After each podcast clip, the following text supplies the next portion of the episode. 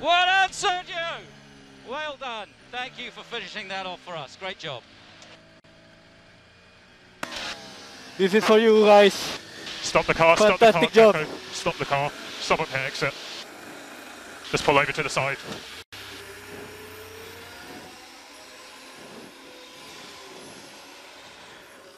Okay, guys. So- I jump out? No, stay in the car for now. Stay in the car for now.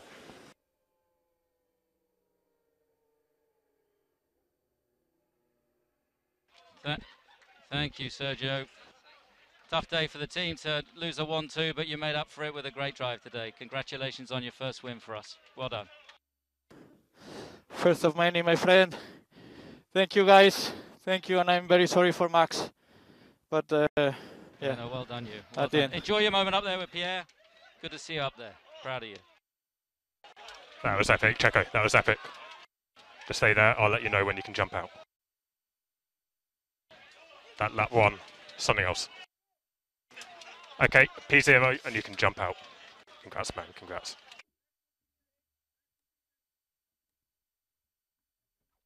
Amigos, ¿cómo están? Aquí estamos grabando podcast de festejo con el triunfo de Checo Pérez y con esta felicidad saludo a Rodrigo Carrera y a Ponchito. Ponchito, este, no sé, pues me voy, me voy directo contigo. Buenas noches. Eh, ¿Qué sientes de, que un mexicano está otra vez en un podio y además en cumplimiento total de las cinco carreras que pidió? Hoy es la sexta y hoy está en primer lugar. Gracias, Charlie. Señores, buenas noches. eh, ¿Cómo están? Bienvenidos a su podcast Charlas Motor. Buenas noches, buenos días, buenas tardes, según como nos estén escuchando. Y bueno, eh, y para empezar, la entrada, lo que acabamos de escuchar, señores, sí, no es broma. Ganó otra vez y además, ¿de qué manera? eh? Eh, con trabajo, efectivamente, y como cualquier cosa que se busca, pero también creo que con un poco de, de suerte circunstancial, pero al final de cuentas eh, ganado y bien, con, con toda la autoridad que, que merece.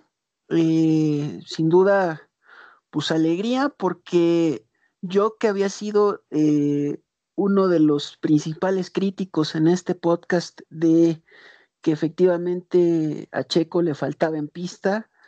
Me parece que hoy, cuando menos del lado de Checo, no, no hay nada que refutar. Hizo lo que tenía que hacer, como lo tenía que hacer, demostró eh, destellos del Checo que vimos a final de la temporada pasada. Claro, es eh, entendible que eh, la cuestión de adaptación al carro y de aprendizaje, pues va a ir, va a seguir evolucionando, ¿no? Pero me parece que la adaptación principal e importante, ahí está, ¿no?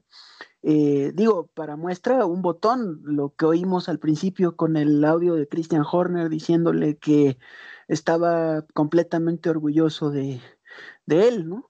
Eh, y me parece que hizo un muy buen trabajo porque eh, por un error que me parece que no fue de Red Bull, y eso hay que comentarlo ampliamente más adelante, que me parece que le va a llover a Pirelli críticas fuertísimas y duras porque, hombre, dos reventones de neumáticos que privaron a, Red Bull por una parte de alejarse más en cuanto a puntos en el, en el campeonato de constructores eh, y por otra parte de alejarse más por parte de Max en el campeonato de pilotos, ¿no? Pero sin embargo me parece que pues eh, un fin de semana de Red Bull al cual yo le daría, si se tratara de calificar esto, pues un 9.5, ¿no? Y el punto 5 extra que le falta para el 10, pues son un par de cositas que ya comentaré más adelante, que, que noté ahí que, que hicieron falta y quizá es la única crítica que yo haría, pero eso tiene que ver más con la quali de ayer que con lo hecho hoy por Red Bull, porque hoy me parece que pues Red Bull se vio como la escudería fuerte que en realidad es, ¿no? Lo preocupante aquí es Mercedes. Excelente, Ponchito. Pues mira, dices varias cosas bien interesantes, pero para darle la bienvenida a, nuestro queridísimo amigo Roy, yo me voy con, con algo que casi es con lo que empezaste. Tú eres de los principales críticos que atacan al checo aquí. bueno, no lo atacas, pero que no, que, que, lo, que eres duro a la hora de juzgarlo, ¿no? Y, y pues justo una pregunta que me parece interesante, Ro, es, ¿el checo quedó en primer lugar por merecimientos propios, por suerte o por una combinación de las dos? ¿Cómo están? Buenas noches. Eh, espero que se encuentren bien. Y contestando a tu pregunta, les puedo decir que es 100% producto del trabajo de Checo Pérez. Si como les puedo decir que eh, en Mónaco lo critiqué y les dije que ese cuarto puesto no debería de saber tan bien, yo les puedo decir que lo que pasó hoy, y muchos eh, por ahí estaban leyendo notas y algunos eh, periódicos y algunos medios decían que Checo ganó por suerte, pero la verdad es que yo aquí voy a diferir y les puedo decir que lo de Checo fue un trabajo muy merecido. ¿Y por qué lo digo? Porque desde el primer momento en que tocó la pista fue competitivo. Entonces, eh, lo de la clasificación, estoy de acuerdo, eh, Poncho, es un punto que hay que mejorar. Eh, creo que ahí más fue una idea de que cómo querían aprovechar el Steam con el tema de refugio, bueno, de aprovechar esa, que le abrieran la parte limpia para, para Checo y para Max, y pues tuvieron la mala suerte. Pero la verdad, yo les puedo decir que ahora sí eh, Lewis debe estar muy preocupado porque sintió la presión. Ahora sí les puedo decir que Mercedes está sintiendo lo que es competencia. Eh, el error que cometió hoy Lewis es producto de lo que tiene que estar haciendo, que es arriesgar de más para poder sacar un resultado, cosa que hace que no lo veía. Eh, creo que Nico Nico había visto un Lewis como el que estoy viendo ahorita. Me recuerda mucho al de 2007. Eh, y miren que ya pasó años y Lewis eh, ya tuvo mucho tiempo, ya maduró mucho. Y hoy yo creo que le ganó esa parte de él que hace mucho que no lo veía. Entonces la verdad es que chapó para Checo. Yo ahora sí les puedo decir que totalmente merecido los que digan que fue porque se le reventó un neumático y que por muchas cosas, sí, pero muchas cosas eh, tienes que estar en el lugar. Si no estás en el lugar, también no es parte de la suerte. No sé si me explico. Y Checo estaba ahí. Como en Mónaco les puedo decir que llegó al cuarto y yo les decía, pues sí, pero podía estar más arriba. Era por, me refería a esto. Tienes que estar adelante por si pasa algo, aprovecharlo. Y Checo estaba ahí la verdad es que no, no tengo palabras. Entonces, eh, enhorabuena, muchas felicidades. Eh, y otra cosa que quiero destacar es la forma en que ganó y cómo se dio, porque para Checo es sumamente importante el que no haya sumado Max y no haya sumado Lewis. A ver, lo de Max yo entiendo que es un punto eh, para Red Bull, para el campeonato de constructores, pero yo yo siempre se los dije desde el principio, Checo lo que tiene que cuidar es que no se le vaya Max, porque si Max empieza a ir, obviamente Red Bull va a empezar a apoyar un poco más o va a, visualizar mejor a, Max en cuanto a campeonato, le va a dar mejores cosas. Entonces, el que ahorita Checo haya ganado, pero que haya ganado sin que Max estuviera en pista y Leo estuviera en pista, lo pone en franca lucha por el campeonato mundial. Entonces, la verdad es que no, no pudo ser mejor carrera. Eh, ya sabemos que esa es una pista que se le da muy bien a Checo y este fin de semana lo remató con una victoria. E insisto, más que la victoria es cómo se dio la victoria y lo pone en, plena lucha. Yo sé que está todavía alejado y me van a decir que no está tan cerca de Lewis y de Max, pero recortó muchos puntos y eso es muy importante. Entonces yo marcaría esta carrera porque nos, seguramente nos va a dar eh, eh, algún resultado por ahí para final de temporada. Entonces hay que anotar esta carrera porque estos puntos que perdió Mercedes por ahí pueden ser muy costosos a final de, de año. Totalmente de acuerdo contigo. Y dices algo bien interesante, algo que me gustó mucho de cómo, cómo manejaste el tema de, de Checo. Eh, puede ser circunstancial que al que está delante de ti se le ponche una llanta, pero justo si tú no estás ahí, alguien más va a estar ahí. Entonces, eh, totalmente de acuerdo contigo. E ese trabajo de Checo de estar en segundo lugar prácticamente toda la carrera y en segundo porque iba cuidando a Hamilton, porque pues no, o, o era cuidar a Hamilton o era alcanzar a, a Max. Y obviamente no quiere ahorita, ni él ni nadie, una pelea en pista con su coequipero cuando lo que él tiene es que sumar puntos para el equipo. Entonces, las, las circunstancias para mi gusto fueron fenomenales. Le ganó a su propio coequipero sin tener que pelear con él. Eh, no sé, todo increíble, ¿no? Ahora, de todo esto, yo quiero mencionar, a Checo le ha pasado al revés. Checo en otros momentos ha sido él a quien se le poncha la llanta en, en, en aquella temporada de la pifia que, que sacaba Pirelli con llantas que se ponchaban cada semana. O sea, a Checo le pasó y le pasó no una ni dos, le pasaron varias veces cosas que no tenían que ver con él. Le pasaron cientos de veces que el coche le dejaba de funcionar y él tenía que abandonar carreras. Entonces, pues hoy se vale alegrarse por su victoria y no es culpa o no es este mmm, justificación el pensar que solo ganó porque alguien no pudo ganar. Él ganó porque él estuvo ahí, él luchó toda la carrera, él luchó desde el viernes, desde el sábado. Fue el, fue el piloto que mejor tiempo tuvo eh, por ahí en la práctica 2. Este, entonces, bueno, Checo ahí está y ahí ha estado. Y de nuevo, el sábado, otra vez, algo circunstancial y no los deja meter puntos, eh, meter vueltas rápidas al final de la quali 3. Tiene que arrancar atrás, que lo hace más complicado para él, pero al mismo tiempo lo hace más visible, ¿no? O sea, si arrancas adelante y ya estás adelante, pues solamente te cuidas de los de atrás, pero si arrancas desde atrás o desde la mitad, estás demostrando que no eres un piloto que, que, que nada más ma maneja por el coche, maneja por todo el talento que tiene y con ese talento se fue para adelante y se fue para arriba. Y yo siempre lo he dicho, Checo es de los pilotos que mejor arrancan en Fórmula 1. De repente se duerme algún día, pero en general es de los que mejor arrancan. Entonces, por ahí creo que levanté interés de comentarios.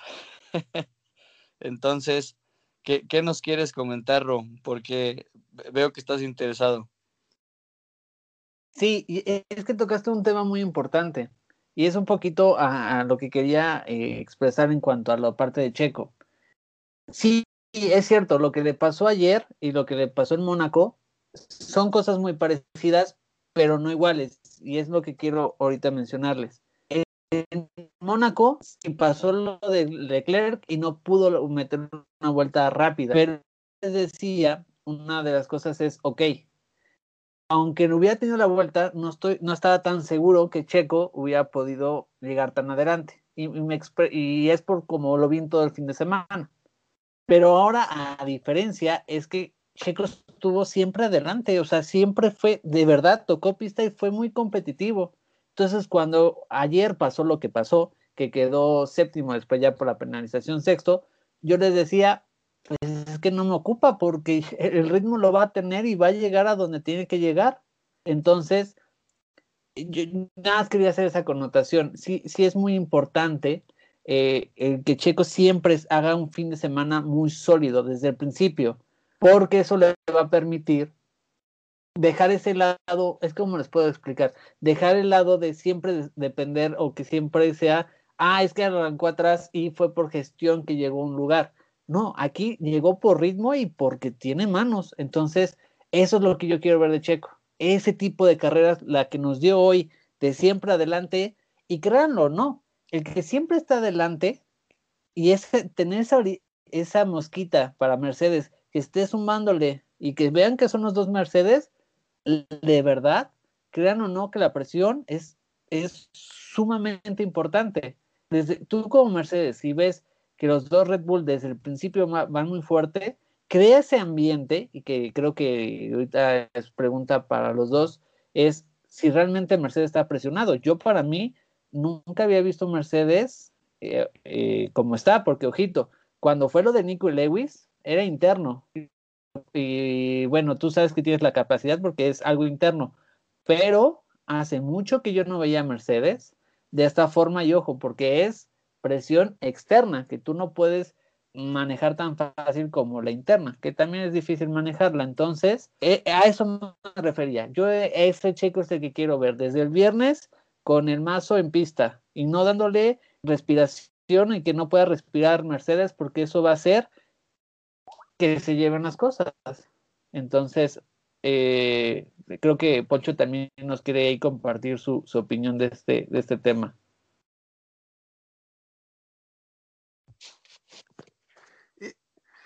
A ver, yo estoy de acuerdo contigo, Ro, en muchos sentidos, pero a ver, yo me refería a que Checo ganó circunstancialmente, no por, no por, ojo, que no estoy diciendo que no, que no lo mereciera, al contrario, me parece que lo merecía y me, me hubiera parecido totalmente injusto la, y de hecho me parece totalmente incorrecta la decisión de la FIA de, rearrancar la carrera faltando dos vueltas de una de un eh, complete stop y con semáforo y todo eso me parece una completa injusticia y me pareció más para tratar de ayudar a Hamilton que en realidad me parece que no tenía merecimientos, ¿eh? Para que lo ayudaran de esa manera. Entonces, hubiéramos podido, señores, estar hablando de otra cosa completamente injusta si Luis alcanza a pasar a Checo en esa rearrancada, que me pareció más para ayudar a Toto Wolf, a Mercedes y a Hamilton que para otra cosa. Ahora, si digo que ganó por circunstancias es porque efectivamente estaba ahí, pero eh, precisamente por esto de tratar de, eh, de ir frenando a Hamilton, no pudo irle a pelear a eh, Verstappen y para fortuna de Checo, pero para mala suerte de, de Red Bull, pues a Verstappen se le, se le revienta la llanta y eso provoca la victoria de Checo que como bien decían, pues ganó porque estaba ahí y por merecimientos propios, sí, pero eh, me parece, no sé cómo lo vean ustedes, que a pesar de que me alegra mucho que haya ganado y, y todo esto, me hubiera gustado ver eh, un 1-2 con un Red Bull todavía más lejos de lo que está. Eh, porque también me parece eh, pues completa mala suerte para, ahora sí, para el pobre Max, ¿no? Porque ahora, ahora no fue ni Red Bull, ni el carro, ni... Ahora, por eso digo que le, va a llover a Pirelli unas críticas bastante rudas, porque lo que pasó con Stroll eh, en plena recta, ese reventón de neumático, y luego una cosa, prácticamente un símil que le pasó a Verstappen, hombre, ¿qué está pasando con esas llantas? Eso en, primer lugar. Y en segundo lugar, completamente de acuerdo con, contigo, eh, Mercedes. Está, me parece que está totalmente presionado y ya lo vimos desde Mónaco. Por eso yo les insistía en aquel podcast, ¿cuánto vamos a ver esos team radios de dónde está Pérez? ¿Dónde está Pérez? No los vimos hoy pero sí vimos a un Luis muy desencajado y a un Botas, eh, pues lo siento, pero volviéndose a marcar un Botas, y creo que yo lo, yo lo mencionaba en el podcast pasado. A ver, ahorita porque pues es Mónaco y lo que ustedes quieran, pero ¿qué pasa? Y creo que así lo dije, ¿no? ¿Qué hubiera, qué pasa si eh, Botas clasifica bien, pero va perdiendo posiciones? Y lo que yo no contaba es con que clasificara tan mal eh, Botas teniendo un Mercedes, quedando en décimo, eh, no encontrándose con el, con el carro, pero eso no me parece una excusa para un piloto de Mercedes, ¿no? Porque yo no puedo entender una diferencia tan abismal en cuanto a rendimiento de un carro a otro, por más que haya habido cambios, eh, me parece que de ala, de un Mercedes a otro, me parece que aún con esos cambios, una diferencia tan abismal, es decir, Hamilton iba segundo, tercero, ya cuando la arrancada y atrás de los Red Bull, y luego Bota sin poder, en primer lugar, sin poder recuperarse del décimo lugar, eh, incluso en el Team Radio diciéndole, tienen que pasar, tienes que pasar a, Norris y nos podemos ir a quinto, no pudo, y luego en el rearranque, después del safety car y de la primera bandera roja con, Stroll, arranca y se va hasta el 14 y de ahí no pudo salir. Me parece que Mercedes tiene que estar completamente preocupado porque esa falta de, pericia de, botas es, es, verdaderamente preocupante y verdaderamente de, pena, ¿no? Y, la otra es eh, la reacción, y a eso es a lo que quería llegar. Ahora, ¿ahora qué por parte de Toto Wolf? Porque ahora no puede decir que hay Red Bull y la ventaja con los alerones traseros y lo que, lo que quieran. Tienen que saber esos señores de Mercedes eh, perder como buen equipo campeón que son. Y a mí me parece que no han sabido eh, aceptar las derrotas. Lo que vimos en Mónaco de Hamilton y luego, más allá de lo de Hamilton, lo que luego vimos en cuanto a declaraciones de Toto Wolf, me, parece, me parece eh, completamente ajeno a un team principal que es el team principal del equipo campeón. Ahora hay que ver realmente cuál es la reacción, porque ahora me parece que no fue ni culpa de Red Bull, es completamente culpa de Mercedes, es que no se encontraron y es que hay que tener cuidado porque, insisto, falta mucha temporada, pero como Mercedes eh, siga con estos problemas, sean o no así de graves y cometiendo también un, error eh, grave en una parada de pits eh, donde dejan a Hamilton con una parada de cuatro segundos que por ahí también le pudieron hacer el undercut. Pues me parece que Mercedes está en, problemas y en problemas fuertes porque entonces se va a ver la diferencia de ahora sí lo que decíamos en pretemporada, las duplas de pilotos Red Bull tiene una pareja de pilotos fuerte y constante. Mercedes no. Mercedes con botas es completamente impredecible y se puede marcar un botas o se puede marcar un carrerón. Y Hamilton con el carro que traen, el, el W12, eh, pues a pesar de que es un pilotazo, no siempre puede. No siempre puede. Hoy trató de sacarle el máximo al Red Bull, al, perdón, al Mercedes, y no se pudo. Entonces, me parece que para Mercedes tiene que ser preocupante esto, pero mm, no sé si ya de focos rojos, pero sí cuando menos de amarillos, ¿no? Pues justamente dices, dices algo que creo que todos, todos pensamos, no sé si todos lo, digan, pero sí, eh, no me parece pronto para que empiecen a, preocuparse, como lo, como lo mencionas. Y yo veo varias cosas que, que tendrían que preocuparse. La primera es Hamilton en esta carrera estuvo cerca de Checo, incluso tuvo momentos con DRS que no lo pudo pasar. Hamilton a Checo y Checo no tenía el DRS para defenderse. Esa es una. La segunda es, Checo le sacó el tiempo, es decir, se, pudo defender incluso sin DRS y además de defenderse y sacarle el segundo para que ya no tuviera el DRS para el ataque Hamilton, le sacó poco a poco más y, estuvo a tres, tres y medio segundos ya de diferencia Checo de Hamilton. O sea, eso no es poca cosa para un equipo en el que están acostumbrados a ir 30 segundos adelante de todo el mundo. Y la otra es que el 1-2, salvo la pinchadura de, de, de, llanta o de neumático, que es algo no predecible, pero salvo eso, el 1-2 lo tenían amarrado desde la vuelta 1, vuelta 2, vuelta 3, desde donde tú quieras, estaban arriba, arriba, arriba. Y en cambio Mercedes tenía a su mejor piloto por ahí del cuarto lugar, tercer lugar, y a su coequipero hasta el 10, 12 y 15, o sea, es decir, ¿dónde está el apoyo del coequipero?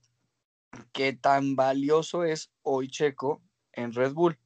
O sea, si lo volteamos, antes Bottas estaba siempre en segundo, siempre atrás de, Hamilton. Y en su momento Albon o quien estuviera en el coche no estaba arriba de los siete primeros lugares. Entonces, Max peleaba solo. Ahora lo que se vio fue exactamente la otra cara de la moneda en la que Hamilton peleó solo y no pudo. De hecho, no sé si, eh, por ahí lo mencionabas eh, tú, Roy, no sé si incluso eso le generó la presión mental suficiente para que cometiera el error que cometió. O sea, él ya había ganado por adentro, ya había ganado por adentro. Claro, tenía el riesgo de que estaba arrancando por la parte sucia, pero él ya había ganado por adentro. Checo, de hecho, cometió un error en la arrancada. Como bien dice Poncho, a mí esa arrancada me pareció una mala jugada de la FIA en contra de Red Bull o una buena jugada de la FIA a favor de, Mercedes, como lo quieran ver. Pero eso benefició completamente a Hamilton. Tan lo benefició que mentalmente a Checo lo, lo mandaron a las nubes en cuanto a presión. Estaba seguramente tan presionado que por eso cometió el error en la arrancada. Error que no se capitalizó porque Hamilton cometió otro error luego, luego. Pero regresando al punto de la preocupación de Mercedes, ¿cuándo veías a Hamilton cometiendo estos errores? Ya tenía, la, ya, ya, tenía ganada la, la, la curva, ya tenía todo, y se va de largo increíble, increíble, y gracias para todos los mexicanos nos dejó a nuestro checo en primer lugar. Y gracias a todos los que le vamos a Red Bull y apoyamos al equipo porque pues, sigue manteniéndose en primer eh, lugar de campeonato de, constructores. Entonces, Mercedes tiene mucho, mucho, mucho trabajo que hacer que a lo mejor no tenían en años. Y que hoy, cuando ellos tenían un 2-1 a favor, hoy ellos se ven en 1-2 en contra, y me refiero a la cantidad de pilotos arriba. Yo no sé si Botas incluso no está motivado por subir o, por apoyar y él nada más está dando vueltas porque pues nunca él ha sido parte fundamental del equipo, realmente nunca se había necesitado como tal su participación. Por ahí, eh, no sé, me gustaría, me gustaría su opinión acerca de Botas, porque yo siento que, que Botas no, o sea, digo, no sé cómo decirlo sin que suene grosero, pero si Botas no estuviera en Mercedes, ¿ustedes lo ven en otro equipo? O sea, yo siento que Botas ya no está eh, ni motivado ni contento de estar en Fórmula 1 y prácticamente estar ahí amarrado por, por algún contrato de muchos años o algo.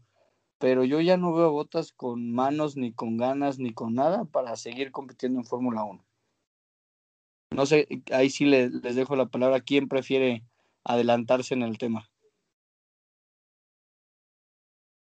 Bueno, si quieren, les remato tu, tu, tu parte, Carlos, y, ya le cedo la palabra a Poncho.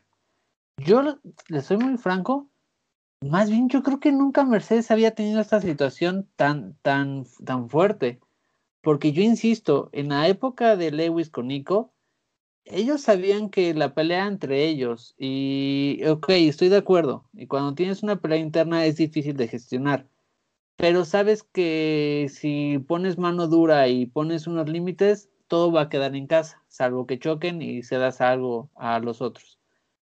Pero es la primera vez que creo que Mercedes se está sintiendo muy amenazado por otro equipo. Y ojo, la parte de botas es muy importante, porque literal hoy se vio como Lewis estaba solo contra Red Bull.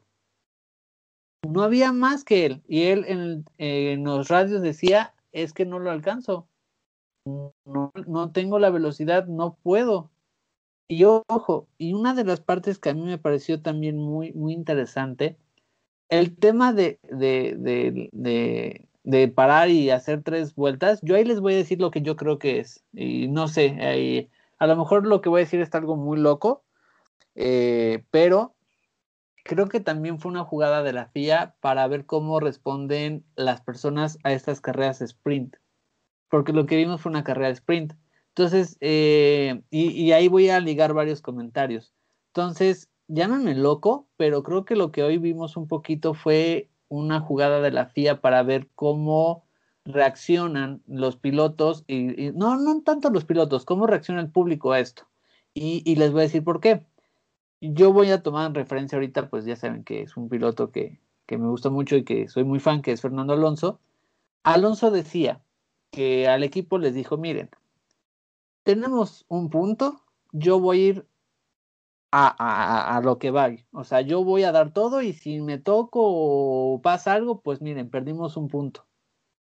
Y, y, eso es lo interesante de las carreras sprint. Si tienes una carrera sprint, no tienes que gestionar ni neumáticos ni nada. Puedes ir a todo lo que da, o sea, vas a darlo todo. Entonces, lo que yo creo que podemos o vimos es, es como un pequeño experimento que hizo la FIA. Porque la verdad, es que si ustedes ven lo de Stroll, también con Stroll tenían que haber parado la carrera y no la pararon. Y estábamos casi a mitad de la carrera. Entonces, la verdad es que lo que tenía que haber pasado es, bueno, pues eh, tenemos el número de vueltas suficiente para dar la carrera como válida. Acá acabamos con safety. Ya, cantan. No, no, no le veía el caso. Ojo, también está el tema que nos comentaba Mariana en el chat. Red Bull también solicitó eso y puede ser que también ellos tendrían a lo mejor un poco de miedo que a Checo le pasara el pinchazo, entonces prefieren mil veces, eh, o sea, que separar la carrera, cambiar neumáticos y no, no jugársela. Ojo, entonces ahí, la verdad ya es más especulación mía, no desconozco el contexto, pero a mí esas dos impresiones me da. Un poquito es, nadie quiso que hubiera otro accidente, aunque la verdad es que estando bajo safety pues no tendría que, porque vas a una velocidad moderada, ¿no?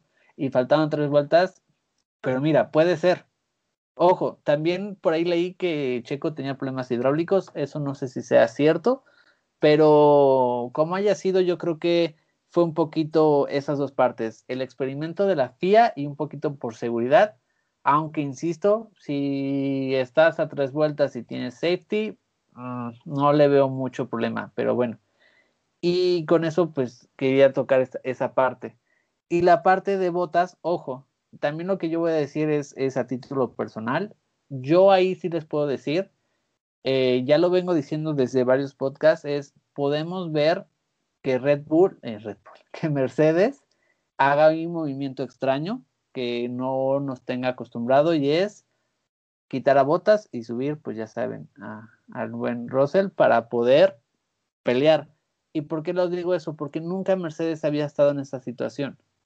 Entonces, como nunca había estado en esta situación, puede ser que tomen medidas drásticas. Hay que ver.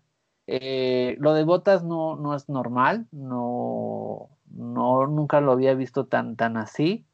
Eh, como dice Poncho, el verlo 14 después de que ibas, por lo menos haces algo en alargada, no sé, pero pues no, es como si él ya sabe que algo va a pasar y simplemente saben qué.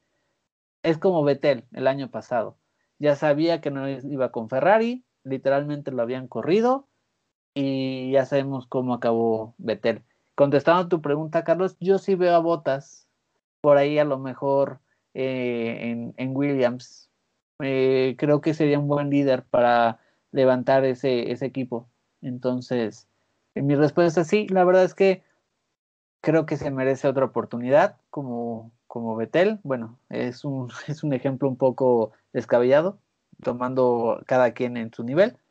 Pero yo creo que sí, Bottas puede ser un buen líder para Williams para eh, retomarlo y, tener esa parte este, para el futuro y tener un líder de equipo. Entonces, e, ese es mi comentario. Entonces, no sé, Poncho, si gustas comentar. A mí, pues mira, eh, a mí más que me...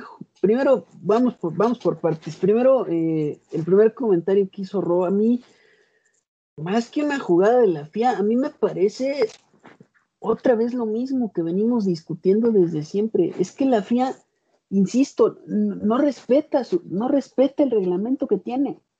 Bueno, para, para muestra un botón, lo que acaban de hacer con, con este con lo del tema de la revisión de, los alerones en Francia, en la carrera que viene, por favor, o sea, el que diga que, que eso no es para beneficiar a Mercedes, por favor, o sea, ahora resulta que porque a Toto Wolf y Hamilton no les gusta, ah, pues entonces sí, la FIA tiene que ordenar que, que, se, que se revise eh, los alerones de todos. Ni siquiera es irse contra Red Bull, es irse contra todos, incluyendo a los equipos pequeños. Pero, pero aquí viene la parte importante, no respetas tus reglas porque, ah, sí, como a Mercedes no le gusta, entonces, este, sí les reviso a todos y a Mercedes ya le permití, eh, eh, este, cuando lo del DAS, seguir utilizándolo a pesar de que ya lo había declarado ilegal, pero además afecto a todos los demás equipos porque les hago gastar a los equipos pequeños, ojo, que puede ser que para Red Bull y Mercedes sea una cantidad, y Ferrari sea una cantidad, eh, pues no tan alarmante, pero para los equipos pequeños, un gasto de, no, recuerdo si eran este, medio millón de euros, eh, para cambiar los alerones, por favor, no me parece lógico. Y ahora hacer esto, obviamente el reglamento dice arrancar este con en, en este en stop parado completo. Pero, ah, entonces aquí sí lo respetan, pero para otras situaciones no. Hombre, es que ahí es donde, insisto, no es clara la FIA. Ahí, ahí me parece que otra vez volvemos a lo mismo. No es clara la FIA en respetar su reglamento a, rajatabla. Y luego sale Michael Massey ahora a decir también eh, y esa comunicación de Team Radio me parece que fue con, con este, con Red Bull, precisamente con, con Christian Horner, diciéndole que todos tenían que ser penalizados porque nadie había eh, respetado lo de, la, lo de las banderas amarillas y que nadie había bajado la velocidad cuando tenían que bajarla. Entonces, ahí, ¿cómo va a actuar la FIA? ¿Otra vez siendo laxa? ¿Otra vez? ¿O ahora sí va a aplicar el reglamento como es? Es que no se sabe. Y por otra parte, el comentario de Botas de lo que decía Ro, este, a mí me parece que ya más bien no es que no se sienta cómodo en Fórmula 1, a mí me parece más bien que no se siente cómodo ya en Mercedes, como que nunca lo han considerado parte de Mercedes y eso mismo hace que eh, pues él no, se sienta parte de ya ahorita pues ya le dé lo mismo, porque me parece que está completamente claro eh, y eso es una opinión a título personal me parece que Botas ya está completamente claro que él el año que entra, él no está más en, Mercedes. Eh, y bueno, lo de hoy sí es verdaderamente eh, pues, pues, preocupante, ¿no? No me parece, eh, por otra parte, que em, Mercedes vaya a hacer algo tan arriesgado como lo haría Red Bull. Em, no me parece que ahorita por el momento Russell esté listo para subirse a, Mercedes en este momento por lo que hemos venido viendo de desplantes, de cómo trata el carro, de todo lo que ha venido pasando. A mí me parece que ahorita hacer el cambio en esta temporada, me parece que Russell no está listo ahorita, en esta temporada, en 2021. Pero a mí, yo sigo en lo mismo, me queda totalmente claro que para 2022 va a ser Russell el piloto de Mercedes. Totalmente. Y estoy de acuerdo con Ron que vamos a ver probablemente a Bottas en un Williams, eh, que me parece, como dice él, estoy completamente de acuerdo, que es un piloto que puede eh, empezar un proyecto que pues lleve a Williams a, crecer y a los lugares en donde me parece que tiene que estar Williams.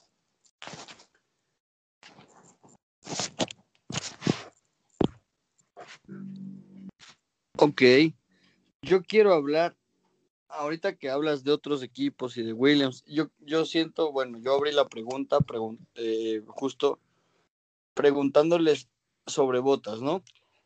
Ustedes lo ven, si no lo ven, pero al, momento, al, no sé, al momento anímico, yo lo, este ya no es pregunta, este ya sería mi opinión. Al momento anímico que yo le veo a Botas, yo ya no lo veo en Fórmula 1 en ningún equipo. Yo no, yo no veo que se sienta parte de, o a lo mejor, y eso solo a lo mejor, no se siente parte de Mercedes y se se podría motivar si estuviera un equipo que lo, que lo respetara como se merece o que le diera el reconocimiento que se merece, porque Bottas es, es buen piloto, es alguien confiable también, manos confiables, demás, pero, pero por esa personalidad de Hamilton dentro y fuera de la pista, pues lo ha relegado de una manera impresionante, no solo el mismo Hamilton, sino el equipo entero. Entonces también como piloto, pues qué feo estar en un equipo en el que te relegan de esa manera y que además es el equipo campeón. Entonces, ¿qué festeja él? O sea, ¿qué festeja él? Festeja que su equipo lo, gana todo, pero lo gana sin él, pero, o sea, no sé. Yo siento ahí como, pues sí tengo mis sentimientos encontrados al respecto de, de, botas. Y algo interesante que decías por ahí, este Ro, eh, mencionabas sobre Betel, porque justo decías, algo similar le pasaba a Betel, que ya estaba como con desgana desde que supo que ya lo estaban sacando de Ferrari. No sé si hoy, pero esto, esto yo sí lo vi, no sé si los demás lo vieron, igual que yo. Yo vi a un Botas que no le echó ganas a la carrera. Es como si vieras un partido de fútbol donde salen a caminar los jugadores. Yo eso sentí de Botas hoy. Y, y ya que tú abriste el tema de Betel, me gustaría preguntarles qué opinan de su carrerón de hoy. Betel no es la primera vez. Hace ocho días, bueno, hace 15 días igual. Estuvo arriba, estuvo peleando, estuvo haciendo cosas interesantes. Y Gasly, digo, hablando de los tres que están en el podio, son pilotos que medio calladitos, medio no tan calladitos, pero ahí están. Y este año se ve que tienen con qué pelear para, para estar, mm, si no ganando, pero por lo menos molestando a los de arriba. No sé ustedes qué opinen. Vamos, vamos si quieres contigo primero, porque a ti te gusta, te gusta mucho hablar de Gasly. Pues ahí fíjate, Carlos, Poncho, que tengo un tema muy interesante también. Y es parte de esto. Ahí, ahí tengo un tema. A ver, se los voy a plantear. Yo, yo creo que a lo mejor hay una. Lo que está pasando es algo que no estaba planeado y puede mover mucho la ecuación. Y me voy a explicar por qué lo digo.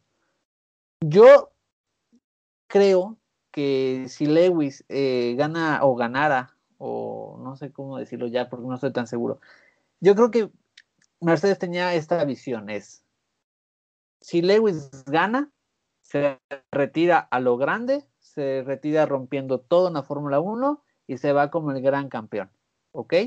Entonces es la mejor salida de Lewis, no se arriesga a cómo viene el año que viene, que es un cambio radical de normas, y renovamos Mercedes con pilotos jóvenes, ¿no? ese yo creo que podría ser un panorama, pero la pregunta que yo aquí quiero hacerles, y con esto voy a involucrar a Gasly y a todos los demás pilotos, es, ¿qué pasa si Lewis pierde el campeonato y lo pierde como vemos ahorita creo que se está llevando como un, piloto muy nervioso y que sí da todo lo que da, pero no puede llegar. La verdad es que podría quedar no, apacado porque lo que ha hecho Lewis es, es muy bueno, pero ojo lo que voy a decir, pero sí puedes dejar ahí entredicho que en el momento que Lewis tuvo competencia ya no ganó. No sé si me explico que es un símil un poquito a lo que pasó a Shumi, ¿no? Pero no, no, hace comparaciones, pero yo creo que esto igual nos puede hacer el cambio de todo el panorama de lo que viene para el 2022. Y ahí es donde voy a involucrar a Gasly. Gasly es un pilotazo, un pilotazo que la verdad está siendo un poco desaprovechado por Red Bull. y creo que ya es por tema más personal entre Red Bull con él. Yo la verdad a Gasly no lo veo ya el año que viene en Red Bull, bueno, o en Alfa Tauri. Entonces, ahí ojo con Gasly porque puede ser un piloto que mueva ficha en, el mercado de, pilotos. Y la verdad que me dio muchísimo gusto verlo ahí. Eh, como bien dijiste, Carlos, es un piloto que es muy tranquilo, es muy carismático, hace su trabajo y, siempre está ahí. Si se dan cuenta, eh, siempre está en buenos resultados. Este, entonces, la, verdad que verlo siempre en el podio es, es una gran alegría. Y la verdad, la verdad es que a mí me cae muy bien Gasly. Y creo que, yo ya se los he dicho, creo que fue maltratado por Red Bull. Este, y él les ha demostrado con, y fíjense que no, no con palabras ni con malos gestos, sino él fue a pista y demostró lo que es. Entonces, bien por ahí y ojo con Gasly, porque puede ser pieza importante en el, en, el movimiento de los pilotos, junto con lo que les digo, que a lo mejor Mercedes no tenía contemplado lo que está pasando ahorita con Lewis. Y el otro piloto, pues Vettel, la verdad es que, eh, pues, ¿qué les puedo decir? Vettel, no, eh, también lo voy a decir claro, nunca fue uno de mis pilotos favoritos, pero la verdad es que ver a un piloto como él, lo que le pasó el año pasado en Ferrari, no se lo deseo a nadie. Yo se los dije, cuando fichó por Aston, yo me dio mucho gusto porque era una revancha y, y la verdad es que verlo las primeras carreras que estuve hasta atrás dolía y ahora verlo como dos veces piloto, bueno, tanto en Mónaco como en esta carrera, piloto del día en segundo eh, lugar, la verdad es que creo que se lo merece y también fue bastante buen trabajo de él y creo que también ya se está notando, ¿no? Eh, la adaptación que también todos los pilotos están teniendo a sus nuevos equipos, menos, y ese es un tema que dejo abierto, menos Daniel. Daniel también es un piloto que me está dejando un poco sorprendido. Y con esto pues abro más la conversación hacia los demás equipos. No sé, bueno, Carlos. voy rapidísimo. De lo que de lo que dices de Gasly, pues Gasly se ganó el podio con las manotas enormes que mostró en esa, eh, eh, digamos, es una obra maestra la, manera en la que hizo el rebase de hoy. Para mi gusto, para aficionado no a un piloto o a una escudería, pero al deporte, lo que hoy hizo y cómo hizo ese rebase a mí me encantó. Y ya ahora sí, Ponchito, nada más yo quería decir eso rápido. No, sí, totalmente de acuerdo con ustedes. Además, eh, para, para añadirle más eh, pimienta al asunto, hombre, ya lo mencionabas tú, pero em, lo que le hicieron a Gasly en Red Bull, discúlpenme señores, pero fue una porquería, una reverenda porquería. Eso de sacarlo y sin avisarle, por favor.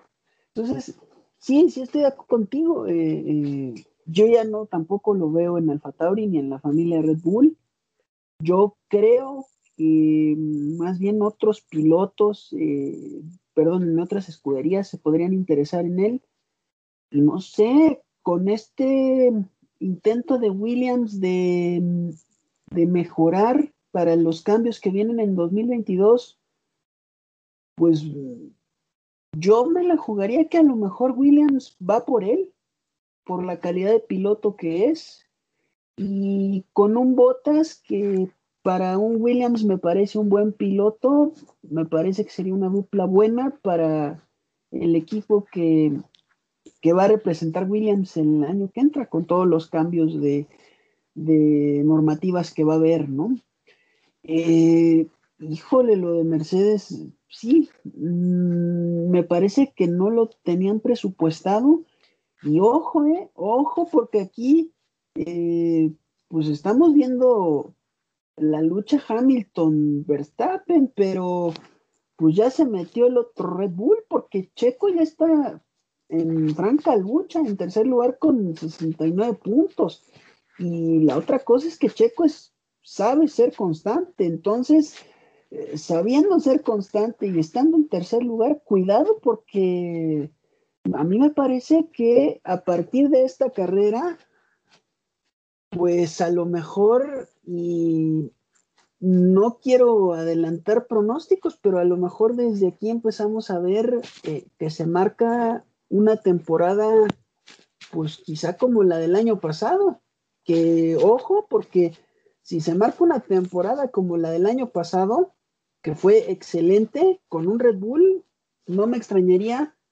Es más, yo diría que es un eh, luchador por Paul seguro, de siempre, por podio seguro, y por qué no, peleándole a Max eh, y a Luis y a los Mercedes otra victoria, y aquí sí, ya no por eh, insisto, por circunstancias eh, que le permitan ganar. Y cuando estoy hablando de circunstancias, me refiero a que esté ahí y que por algo, por, por, por algo fortuito, pueda, pueda ganar. Porque, y si digo algo fortuito, es porque a mí me parece que precisamente por esta cuestión de que no pudo eh, en los tramos rectos Checo tomar una distancia considerable de Luis como para irle a pelear a Verstappen que tenía el carro,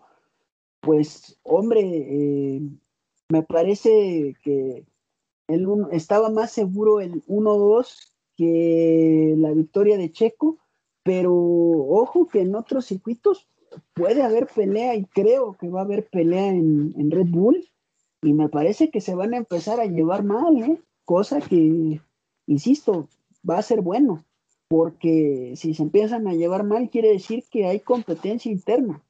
Yo me parece que ya no vamos a ver a un checo con eh, tanto eh, problema para tomar distancia en tramos rectos contra Mercedes, porque yo Mercedes, insisto, lo veo con muchísimos problemas que no han encontrado la puesta a punto ni nada eh, que explique por qué el, el, W12 está como está. En cambio veo a un Red Bull sumamente firme y me parece que, como decía Charlie al principio, pues las cinco carreras que Checo dijo para acostumbrarse al carro, pues ya las cumplió, ¿no?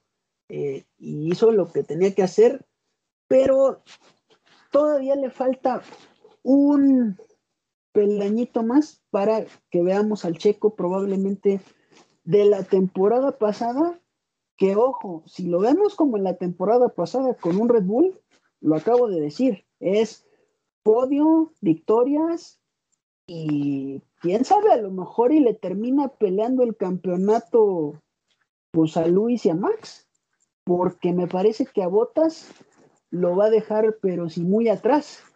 Y a Norris, pues también, me parece que el McLaren todavía no tiene el ritmo del Red Bull como para que Norris pueda estar peleando eh, por esa tercera posición del campeonato que tiene, que tiene Checo.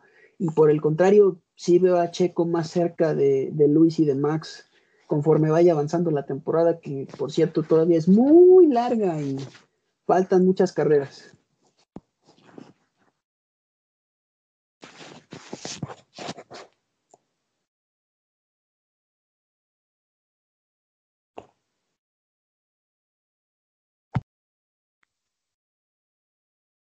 Ustedes, digo, no tiene que ver con la carrera, a lo mejor sí. Les voy a dar un giro completo a esta pregunta. ¿Ustedes ven a Checo como líder de escudería en algún momento. Hoy por hoy sabemos que no lo es. Hoy por hoy Max lleva años trabajando con Red Bull, pero que Checo haya llegado a decir, denme cinco carreras de adaptación y se haya adaptado en esas cinco carreras y en la sexta esté donde está, para mí es, o sea, con qué pantalones habla y dice lo que dice y llega y lo cumple y lo firma y lo demuestra. O sea, no es nada más, ah, pues denme chance a ver si la. No, no, no, no es saber si la armo, es yo sé lo que necesito para adaptarme al coche, para adaptarme al equipo. Y yo no sé ustedes, pero yo sí veo a Checo, quizás no mañana, pero en unos 3, 5, 7 carreras, dándole la vuelta a la tortilla. A lo mejor es un sueño guajiro. Y posicionándose por arriba de Max como líder del equipo en cuanto al campeonato de pilotos en cuanto a quién es el piloto 1 y quién es el piloto 2 en el equipo. Y como decías este, hace rato, Roy, justo mencionabas qué importante para Checo hoy que Max no hubiera hecho puntos, porque al no alejarse mucho Max, el Checo sigue en la pelea y al seguir en la pelea, pues igual y no le dan todas las armas a Max 100% para él cuando pueden tener a los dos. Entonces, no sé, ahí, pues tú abriste ese tema y ahorita yo lo traigo. No sé si, si quieras comentar algo de eso, Ro. Sí, y, es, y es, una parte muy interesante y, y, eso es también la otra cara de las carreras y me voy a explicar. Justo lo que acabas de mencionar, Carlos, es muy importante, es, ok, oigan, no checo, pero como también dice Poncho, la temporada es muy largo, muy larga que diga. Y ahí Checo tiene que ser muy inteligente y tiene que jugar su juego. Y ese juego es ser dócil con el equipo. Y me voy a explicar por qué.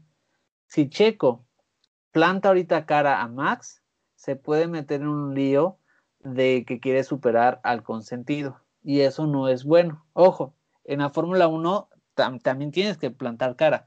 Pero conociendo un poquito cómo se maneja Red Bull, yo creo que lo que está haciendo Checo ahorita es, es, muy inteligente y yo espero que no, que lo siga haciendo y no cambie su estrategia. ¿Y a qué me refiero? Checo lo que tiene que hacer es, y lo venía mencionando desde el principio, es no dejar que Max se, se aleje. ¿Por qué? Porque si Checo entra en esta parte que bien decía Poncho, de constancia y de estar sumando, sumando, sumando, ya sabemos también cómo es Max. Max es un poco irregular y, se calienta un poquito. Entonces, si Checo empieza a tener esa parte de sumamente tener una muy buena constancia y estar ahí y estar ahí, es dejar que Max se pelee con Lewis y, solito como pasó hoy, estar ahí para que cuando sea la oportunidad llegue y solito se vaya dando. Eso sería el camino perfecto para Checo y les voy a decir por qué. Si Checo nunca entra en, este tema de, de controversia con Max y Max pierde, Max no sé si le tenga para el año que entra la como la paciencia otra vez a Red Bull y Checo puede capitalizar, quedarse como líder de Red Bull y tener en sus manos a un gran equipo que a jugárselo a todo esta temporada. Entonces yo creo que el camino que tiene que, seguir Checo es tener siempre los pies en el suelo y siempre eh, tener la, la cabeza fría y siempre estar ahí siempre estar ahí, siempre estar ahí. Ojo, lo que de, tanto tú, Carlos, como Poncho decían en podcast pasados es, Checo sí, siempre cumplió, o sea, no hay ninguna carrera que me digas es que Checo no le cumplió a Red Bull. Y, estoy totalmente de acuerdo con ustedes, pero yo lo que insistía es, tiene que estar más adelante para aprovechar este tipo de cosas. Entonces, sería el camino ideal, porque la verdad es que si empieza a ver ese choque con Max, la verdad es que al final del día ya sabemos eh, que pues Max siempre va a ser el consentido. Eh, y es un tema que no está padre, pero e, esa es una realidad que también hay que, ver y, asumir. Ojo, eh, si Checo lo pasa en pista y con en franca lucha, bueno, eso ya sería, estaríamos ante una de las mejores temporadas de Fórmula 1 en muchísimos años. Pero yo creo que ese camino sería más arriesgado para Checo. Que ojo, tienen las manos para hacerlo, ¿eh? Eso no lo discuto. Pero también la Fórmula 1 es ser inteligente y ser cabeza fría.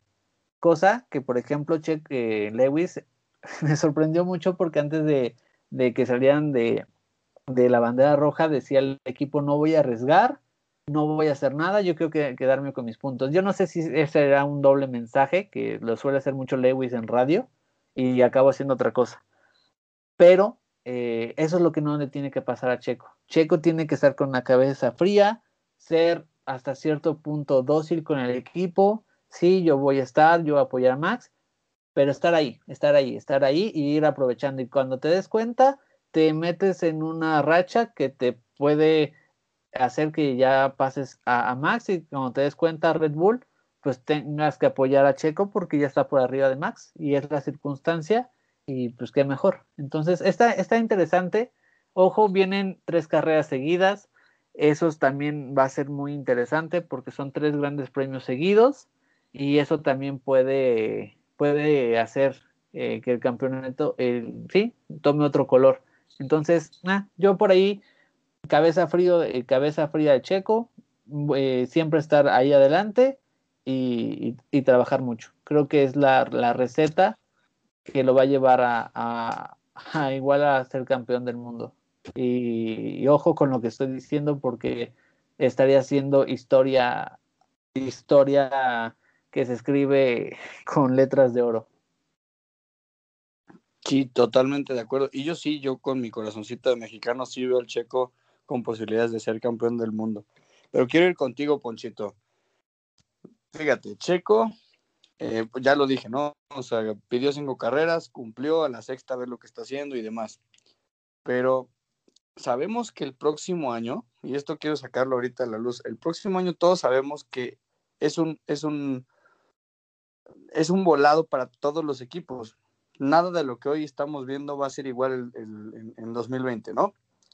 Entonces, cuando Checo te demuestra que en cinco carreras se adapta un coche y Max lleva cinco años adaptándose a ese coche, tú como dueño, como jefe de equipo, como cabeza estratégica del equipo, ¿qué haces? ¿Te quedas con los dos porque uno es el consentido y el otro es el que se adapta o te quedas con el que se adapta?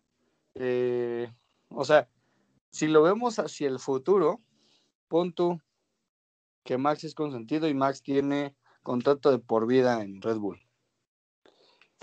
Ustedes ven a Checo, bueno, voy contigo, Poncho. Tú ves a Checo 2022 con Red Bull demostrando que si en cinco carreras se puede adaptar un coche, pues el próximo año en otras cinco se vuelve a adaptar al otro coche y que eso le puede dar una super ventaja por encima de Max incluso.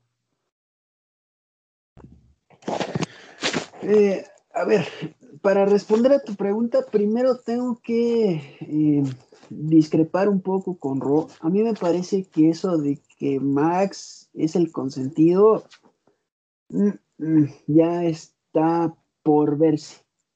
O sea, yo ya lo pondría en duda. Ojo, es el consentido de Helmut Marco, porque con el Team Radio de hoy, del final de la carrera, de Christian Horner del Team principal, pues por cuestión de comunicación estratégica y de muestra de comunicación, el mensaje es otro, ¿eh? Porque no hay que olvidar que aquí el que le salvó los muebles se llama Sergio Checo Pérez. Aguas, porque también eh, Red Bull estuvo a punto de perder el campeonato de pilotos y el campeonato de constructores. Si Checo no, no hubiera conseguido ese resultadazo y Hamilton queda segundo, aguas porque la ventaja hubiera sido menos. Eso en primer lugar. Entonces ahí me parece que, que ya esto de que el consentido es Max, ah, no, porque ya Horner, Horner mostró otra cosa y me parece que, que Marco también ya lo ha dicho que se ha estado adaptando eh, muy bien. Hay que ver eh, cuáles son sus declaraciones que no me las espero diferentes a, lo que vimos en el Team Radio de Horner que ya lo escuchamos al principio del podcast. Este, y como líder de, pues sí, o sea, a mí me parece que incluso, eh, a pesar de que puedo estar eh, de acuerdo con Ro en cierto punto de que Checo tiene que ser eh, tranquilo, a mí me parece que eso va a depender de cómo vaya el campeonato arrancando la segunda parte de la temporada, es decir, en Bélgica.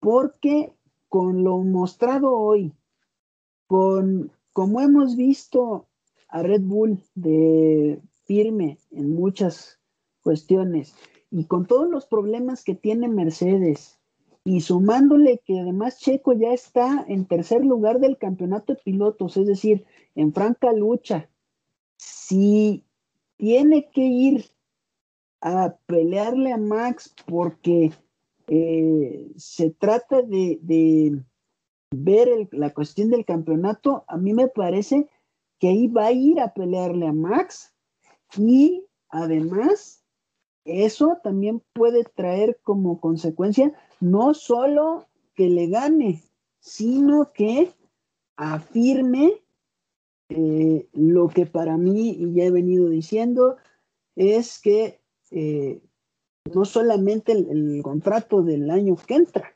que eso a mí me parece que con esta victoria, pues ya se lo están pensando en Red Bull seriamente antes de tiempo y me parece que Dietrich Matricic también ya a lo mejor pues pudo intervenir porque están obteniendo los, los resultados, eso en primer lugar.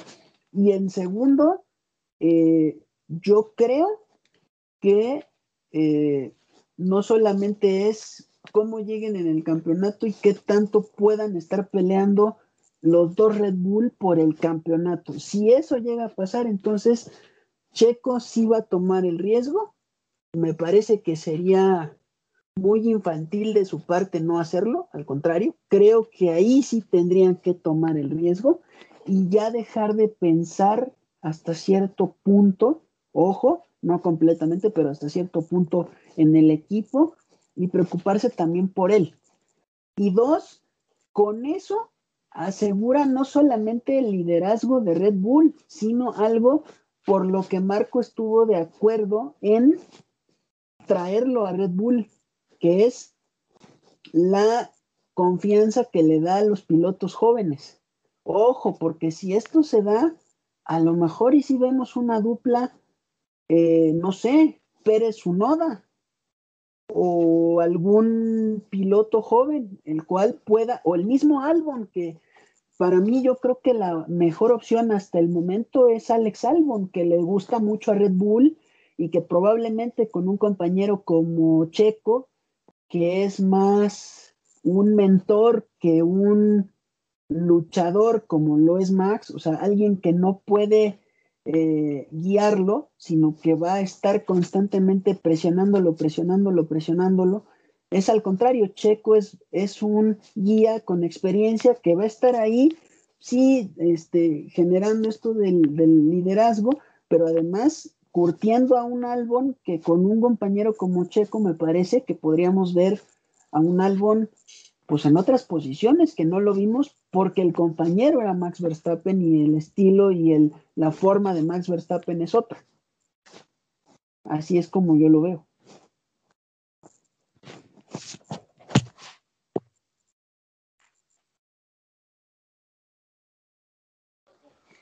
No, y está muy interesante, Poncho. Y nada más para complementar, ahí les dejo una pregunta. Esta parte de Checo, ¿no creen que también fue esta parte de que Red Bull sabía que a lo mejor Max no continuaba con, con ellos y justamente necesitaban un líder, pero un líder que también pudiera ser un coach a su noda y también por eso estamos viendo este cambio de su noda eh, con todo lo que pasó esta semana de Marco. Pues fíjate que es súper interesante lo, lo que dices, porque Checo no es ningún jovencito, de hecho Checo ya va de salida. O sea, si bien lo estamos viendo a lo mejor en su clímax, en su mejor época ahorita, gracias a, las circunstancias que se dieron en que por fin está en un equipo que tiene el coche, que lo pone arriba y demás, pero pues no tiene 15 años, ¿no? O sea, ya lleva un rato, un rato grande en la Fórmula 1, sí, no, no es a lo mejor un Alonso o un Raikkonen, pero pues no es ningún niño, entonces sí, prestándose a especulación, se, se puede entender interesante lo que comentas, ¿no? O sea, que, que estén buscando un coach para los chavitos que llegan. Deja tú si seas un Oda o, alguien nuevo, ¿no? Pero sí puede ser eh, esa estrategia más a futuro y no tan actual, ¿no? Que de todas maneras actual, Checo está en su momento de brillar, ¿eh?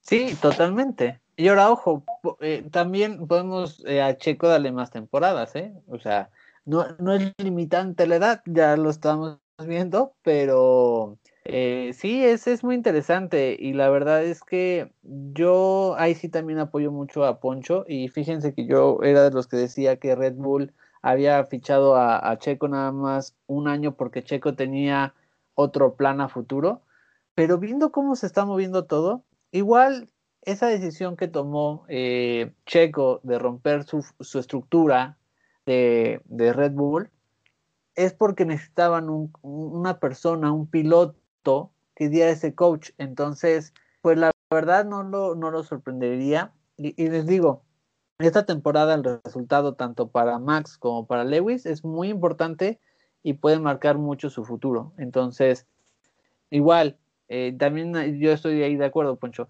Eh, ya Max se está cansando y creo que Red Bull también por la presión, eso nunca es saludable.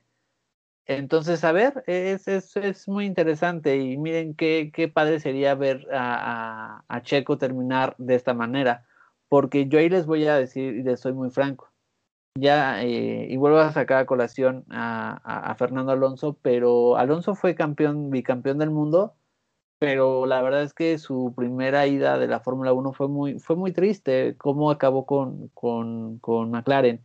Y ahorita regresó, y pues la verdad es que sí, hoy consiguió un sexto lugar, le hizo muy buena largada, sacó lo Magic otra vez, pero yo creo que los pilotos se deben de retirar como, como ahorita está, está Checo, eh, uno más alto, peleando y estando así, y no como, como acabó Alonso su primera etapa, o como ahorita Betel, que sí tiene un Aston Martin, pero pues no está en franca lucha, no sé si me explico. Entonces, pues miren, eh, la verdad es que sería muy padre que Checo se retirara de esa forma. Eh, sería de los pilotos que tuviera la, la, la, el privilegio de poderse retirar de, de un deporte como la Fórmula 1 así. Justamente yo me quería meter ahí porque decías que la edad no es limitativa, este, pero cierto, o sea, de cierta manera sí, porque justo, ¿no? O sea, ni Kimi ni Alonso han tenido buenos finales porque han llegado a, pues ya edades muy, digo, no sé, también tiene que ver con los equipos en los que están, pero si fueran los pilotos que, que esperan los equipos que pelean por la punta, pues estarían en equipos de punta, o sea, no los quiero hacer menos, pero por lo, por lo mismo, los mismos equipos los van buscando en otro lado. Entonces, justamente la edad le cuesta a cualquier piloto porque las fuerzas G, la resistencia física, la, el tener la, la reacción eh, milimétrica de segundos y de, de, todo eso, o sea, de milisegundos, no cualquiera. Y por, y por eso los equipos igual buscan jóvenes que tienen esas virtudes. Ya cuando la edad te empieza a pesar, a lo mejor no te has retirado y puedes decir, tengo 45 años y sigo ahí como Raikkonen, o 50 o 70 años pero no reaccionas igual y los equipos que te buscan ya no son los de punta porque saben que tú no estás al nivel ya de, de, lo que a lo mejor fuiste, de lo que a lo mejor alguien más puede ser ahorita. Entonces, de cierta manera, pues creo que sí la edad pesa, yo, yo en lo particular, ¿no? Y este, y es súper en, línea contigo, pues esperando que el checo tenga excelente temporada este año, excelente temporada, si le quedan dos, tres, cuatro años más los que le queden, pero que se retire así, que se retire como campeón del mundo con carreras positivas en equipos ganadores y que salga bien, que salga feliz y no que salga por la puerta de atrás como desgraciadamente a veces le pasa a alguno otro, ¿no? Eh, otro, otro caso es Betel también. O sea, Betel ahorita por una situación está mejorando de nuevo, pero pues Betel de ser tetracampeón estuvo en las sombras, o sea, con Ferrari estaba en los lugares 17, 15, a lo mucho el 7, 8, pero no pasaba de ahí. Y eso de ser tetracampeón del mundo.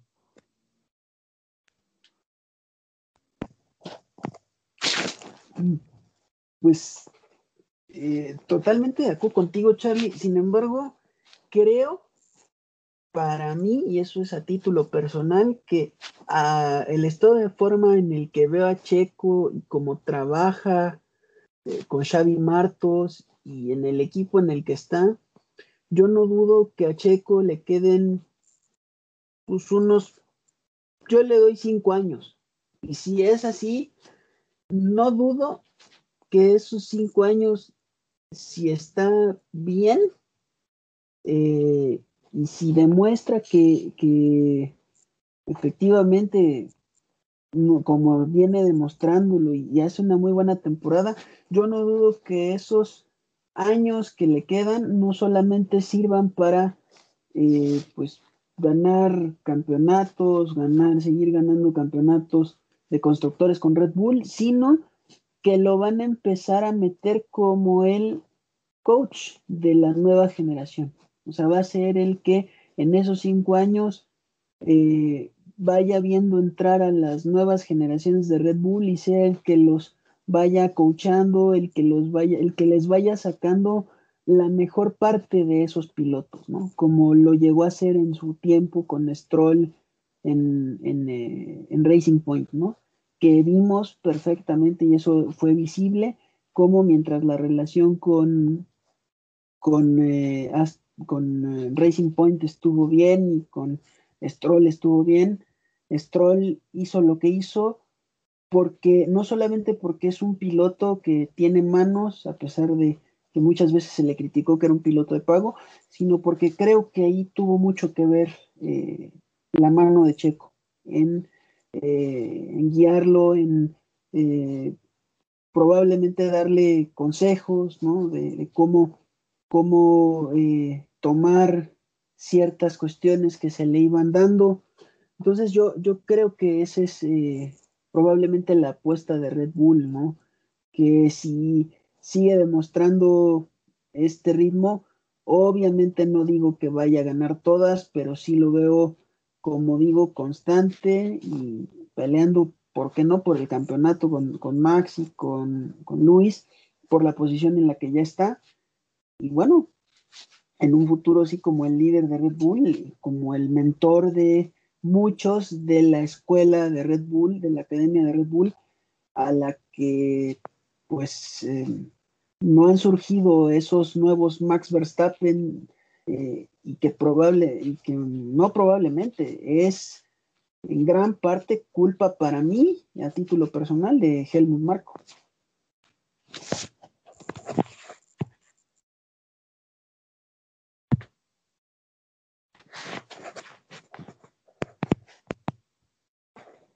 Sí, totalmente, Poncho. Y, la verdad es que ese tema de, creo que, fíjense que viendo lo, visto, yo sí empiezo a cambiar mi, pensamiento de Checo con, con, Red Bull.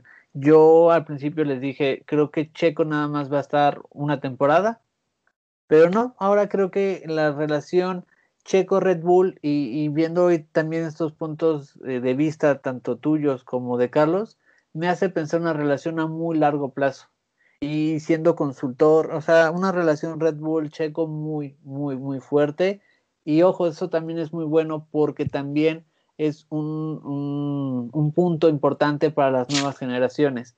Que aprovecho esto de las nuevas generaciones para mencionar eh, también la gran noticia que, que, tuvimos el día de hoy eh, con un pequeñito de casi cinco años que resultó vencedor eh, en la categoría Inglaterra, y me refiero al buen Mateo. Eh, es, es, un muchacho, bueno, un muchacho, no, es, es un niño, es, tiene casi cuatro, unos cinco años ya, casi.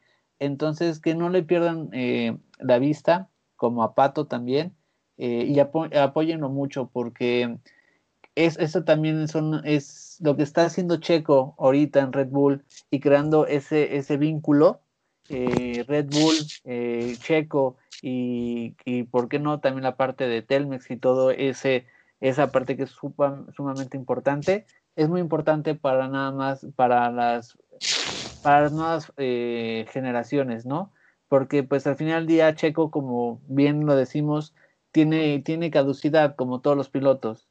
Entonces también es muy importante no perder este trabajo de Checo y que sea reflejado en nuevas generaciones cosa que muchas veces en otros países los pilotos se van y no llega nadie más. Entonces, yo espero que, este paso que dio Checo con, Red Bull sea ese, ese, semillero para ver a nuevas generaciones. Entonces, eso también es sumamente importante, lo que está pasando.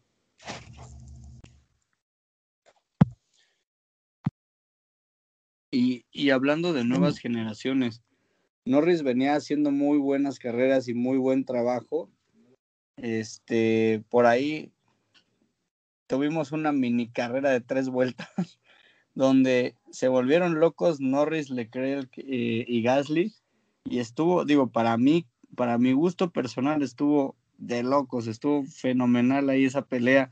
Norris aventándole el coche, eh, Leclerc tratando de defenderse porque era entre, entre me defiendo de Norris o, ataco a Gasly y recupero mi lugar. Y justo los tres son de los que están creciendo, ¿no? O sea, justo son pilotos que vienen quizás uno o dos años, pero apenas están, están empezando. Ahora, no nada más son ellos tres, ellos tres son los que estamos viendo arriba ahorita, pero justo, ¿no? Por ahí. Eh, Tsunoda no está mal, está haciendo cosas, está, digo, entrando como novato, pero, pero por ahí está en el lugar 7 y está en el lugar 7 con una escudería que no es la mejor y no es la que está peleando por los lugares, ¿no? Entonces ahí se está metiendo. Por otro lado, tenemos a Russell. Russell es un piloto que, quieran o no, se ha mencionado mucho que si Mercedes, que si sustituye a Bottas, que si sustituye a Hamilton, sigue siendo alguien que por ahí en el duelo de los de las nuevas generaciones puede hacer mucho. Y ahora me voy al otro espejo. Nuestro nuestro bebé Schumacher, Schumacher yo no le he visto nada. O sea, más allá del nombre yo no le he visto nada. Y Mazepin pues hoy puede decir que le ganó a Hamilton, ¿no? Pero más allá de eso tampoco le he visto nada. No sé si influya eh, la escudería que tienen y quizás no tienen eh, buen auto, pero sí son dos pilotos de la nueva ola que no les he visto con qué. Y hay otros pilotos que sí les veo con qué.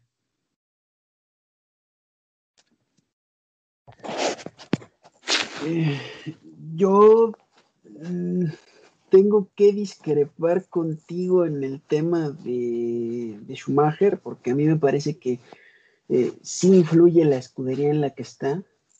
Eh, me parece que tiene manos, pero bueno, no puede hacer más de lo que un Haas le permite hacer.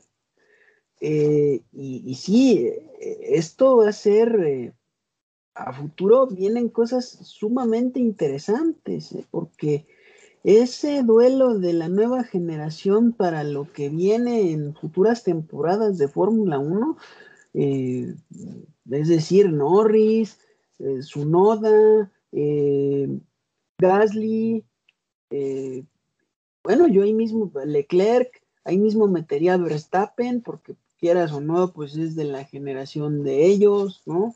El mismo Schumacher, que con otra escudería estoy prácticamente seguro que mostraría otras cosas el buen Mick, porque, bueno, no puede mostrar más porque el Haas no le da para más, ¿no? Eh, y eh, ya nada más como, como cierre de mi comentario, eh, voy a retomar algo que mencionaban hace un bloque del podcast en donde decían lo de lo de su noda, ¿no? Que el cambio de, de su noda a Italia había sido cuestión de Helmut Marco. Yo en un principio eh, también lo consideraba así, como un castigo por parte de Helmut Marco el cambiarlo a Italia, pero mm, tengo que decir que he cambiado mi, perspectiva porque eh, recientemente en estos días escuché por ahí y leí notas en donde decían que el mismo Sonoda había pedido eh, vivir en Italia, pero que Helmut Marco había decidido dejarlo en Milton Keynes. Entonces me parece que ahí más bien el que tuvo que ver, eh, y esta es una especulación a título personal, fue Fran Tost.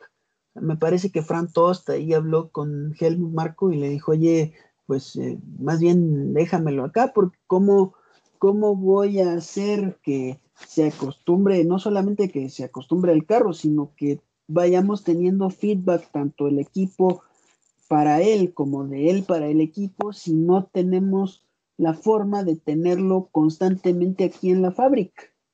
Entonces me parece que por ahí va un poco el tema de que su noda se vaya a Italia más que como se venía manejando un castigo de Helmut Marco de separarlo de Milton Kings, porque me parece que Milton Kings por ahora no tiene nada que hacer, porque no es parte de, del hermano mayor Red Bull, es parte del hermano menor Alfa Tauri y sus fábricas están en, en Italia, ¿no? Entonces me parece que va más por ahí, el tenerlo cerca, Fran Tost, y más que por vigilarlo y por eh, lo que se decía en muchas declaraciones, que ponerlo eh, sentenciado a, cumplir ciertas cosas porque no ha venido haciendo bien las cosas, a mí me parece que es más bien para que él brinde la información al equipo y en la fábrica le den información también a él, ¿no? Y tener una comunicación constante para que su noda pueda ir mejorando. Bueno, tan es así y me parece que, que tuvieron ya una, un acercamiento que donde, donde terminó su noda hoy, ¿no? Me parece que eso tuvo mucho que ver.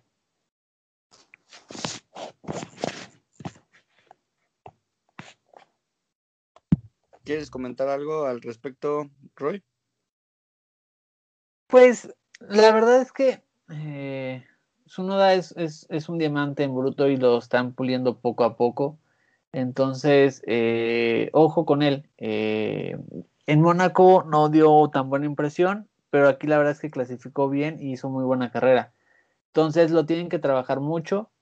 Eh, con Schumacher Bebé, como lo llamas tú, Carlos, eh, fíjate que yo creo que ya el año que entra no va a estar en Haas y yo creo que ya va a estar en Alfa. Y es un poquito también para tocar un poco la noticia que se dio esta semana.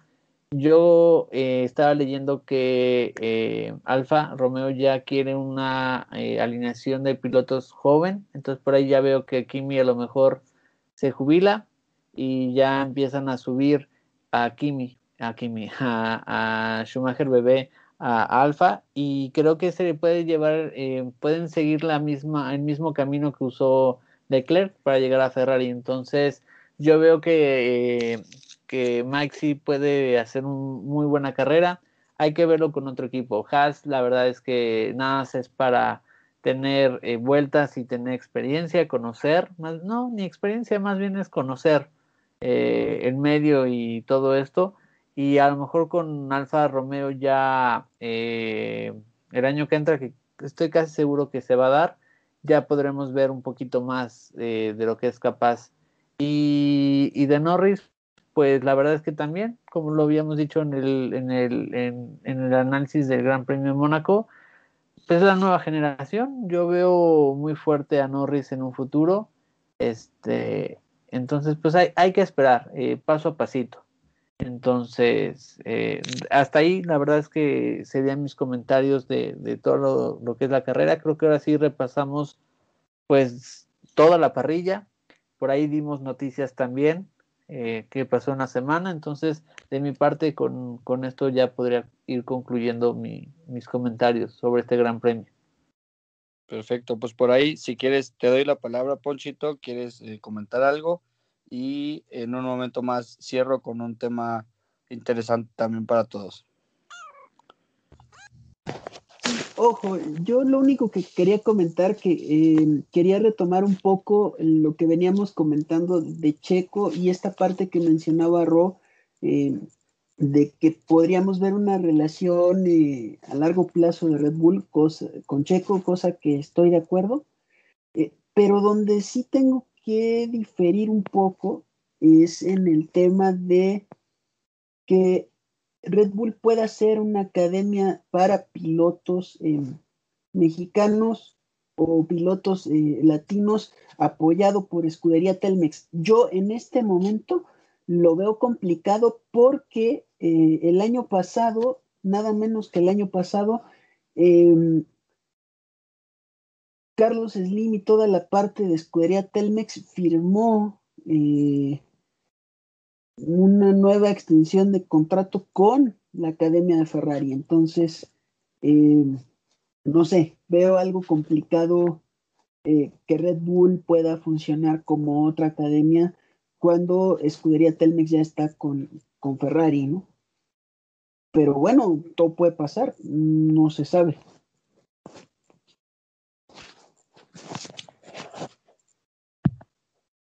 Pues ahora sí que negocios son negocios, pero como dices, ahorita creo que es mucha especulación todavía ese tema. Y para, para ir cerrando, yo nada más quiero dejar cómo está el campeonato, tanto de constructores como de, como de pilotos, ¿no? Yo sé que lo mencionamos, pero no con el detalle, ¿no? Y por ejemplo, a detalle estoy eh, ahorita justo viendo, Max está solamente cuatro puntos arriba de Luis entre ellos no hubo cambio porque ambos quedaron fuera, ¿no? pero la diferencia es que Checo ya solamente está a 30 puntos de ellos. O sea, estaba a 60, bueno, poquito menos. Entonces, eso, como bien ya lo mencionó eh, Roy en algún momento, es una, es una ventaja que mete a Checo en la pelea, pues de una manera impresionante. Ahora, abajo de Checo no está Botas, que también es lo que decíamos. Botas está dejando a Hamilton solo y no está peleando por el campeonato. Abajo de Checo primero está Norris, después está Leclerc y hasta el, hasta el sexto lugar ahí ya aparece Botas con 47 puntos. Eh, Checo tiene ahorita 69, que son 22 puntos más.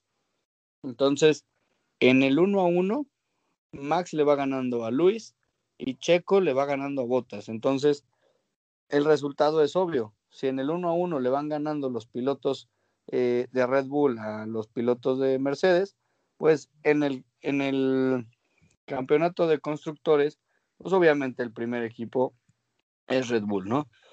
Eh, hace unas semanas, hace dos semanas, eh, solamente había un punto de diferencia.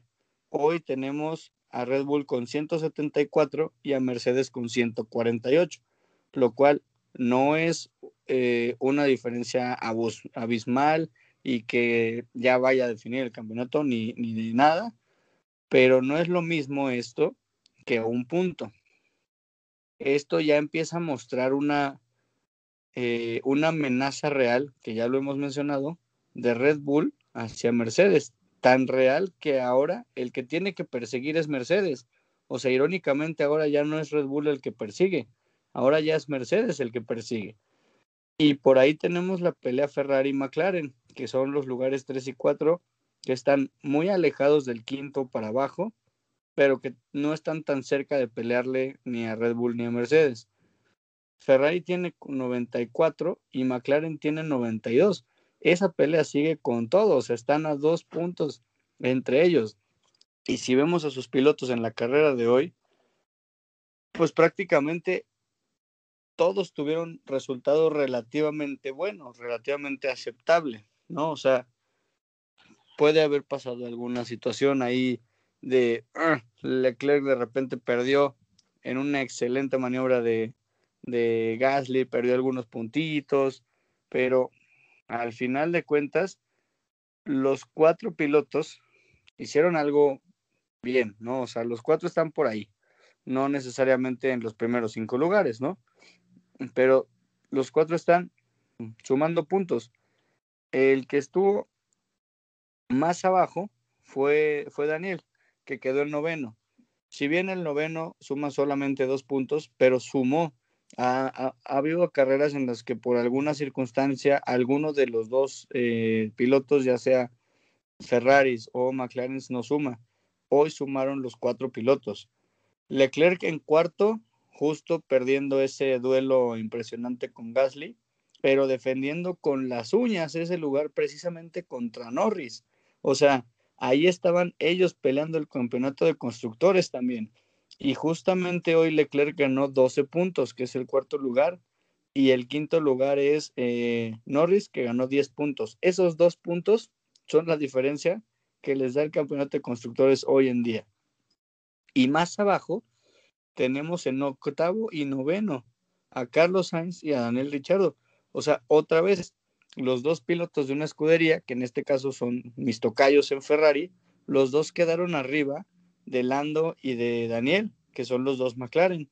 Entonces, Carlos Sainz le sacó dos puntitos a Richardo y Charles Leclerc le sacó dos puntitos a Norris. Ahí le acaban de dar la vuelta, porque en el Gran Premio pasado, todavía en, en puntos, Ferrari estaba abajo de McLaren en el campeonato de constructores.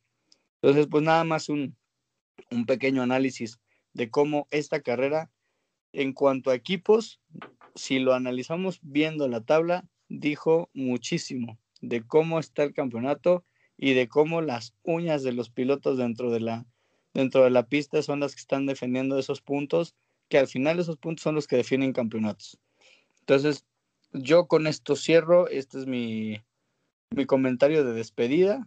No sé si ahí alguno de los dos quisiera complementar. Y pues por mi parte, buenas noches para todos. yo nada lo que les diría es, estamos viendo en esta temporada lo que la, realmente la importancia que tiene tener a los dos pilotos competitivos dentro de un equipo. Yo ahí, ahí con eso yo también cierro y recordarles que el siguiente próximo fin de semana no tenemos carrera, tendremos el podcast habitual los domingos, pero de, noticias y cosas que se den en la semana, que por ahí seguramente van a ser muchos y muy interesantes, porque se viene la, batalla también fuera de, pista, entonces eh, eh, hay que estar atentos y no se pierdan el podcast. Y después, eh, el siguiente fin no hay, y después tenemos tres carreras seguidas. Que ojito que esas tres carreras seguidas pueden eh, definir un poquito cómo va a acabar el campeonato antes de, verano. Y con esto pues cierro y pues eh, dar un agradecimiento a, todos porque el podcast de, de, Indy y de Gran Premio de Mónaco tuvieron una gran, gran aceptación y pues, eh, pues muchas gracias. Y también con esto yo me despido. Poncho. Pues yo, yo nada más para cerrar, híjole, pues eh, como insistí yo al principio del programa, ¿no? Eh, creo que aquí se va a ver ya, ahora sí, de forma muy eh,